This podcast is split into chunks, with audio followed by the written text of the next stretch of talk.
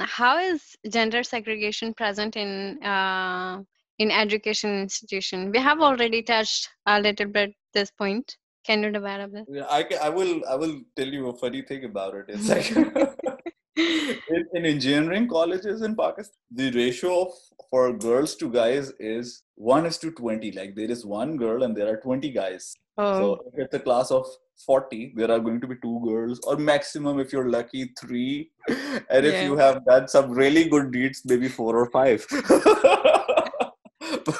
But yeah but it's, yeah. it's the same in uh, in france because we're in engineering classes. I think we were seven on 40 43 uh, that, okay, so, so, so, bad luck so, for for so the guys. engineers are yeah engineers life is very very hard but in terms of like management sciences and stuff it's almost the same yeah. and in medical it's the other way around so there are more girls than mm-hmm. compared to to guys girls are like becoming more doctors mm-hmm. my own sister is a dentist. So she was telling me there are like uh, 30 girls and 7 guys. So a, it was a class of 37 okay. Just imagine. There was so much competition. Lucky those oh.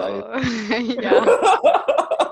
Exactly exactly so they had like a lot of choice i i, I think mm-hmm.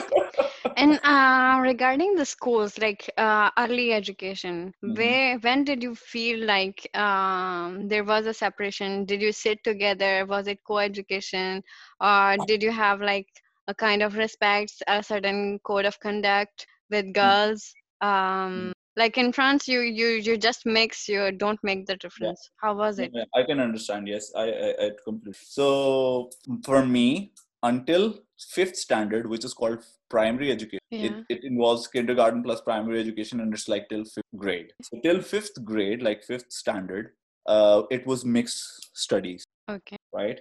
Then you go to primary school. Okay. Uh, uh, sorry uh, secondary, secondary school, school yeah. secondary school. So it's from sixth till higher secondary, which is 12. Okay. Right? During that time, for me, it was boys separate mm-hmm. and girls separate. So there was like two wings. Okay. I will say it about Karachi. I was living, I was studying in Bahria College, Karachi. So in sixth grade, we got separated.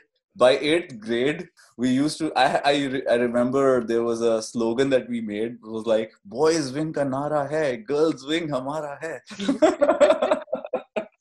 so they were like separated of course yeah. we we had that time as well yeah. uh, but not for all those yeah. who were studying in uh, OA levels because mm-hmm. that school also offered OA levels but it wasn't subsidized okay. it was very expensive so mm-hmm. I didn't study in OA levels but they had a separate building and okay. that building they had co-education okay but then when i finished my 12th grade mm-hmm. uh, my my story of co-education started again i did my bachelor's for system yeah. it was already mixed and it was totally normal yeah uh, then uh, in, it's it comes naturally yeah it comes naturally and i think there is uh, i don't understand why they had to do it in the first place but probably that age is like of of that sort that okay. they yeah. thought about it uh, but in certain schools it happens like military mm-hmm. schools they do it like that mm-hmm. but uh, not in other schools so there are like many schools and colleges mm-hmm. until 12th. by college i mean 12th grade mm-hmm. uh, which is high school for you guys let's say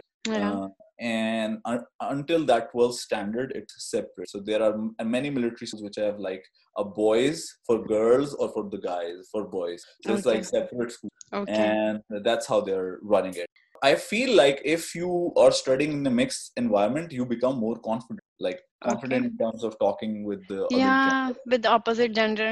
Professionally, it's very easy and very you know normal. Yeah. No, no problem. Yeah. Okay.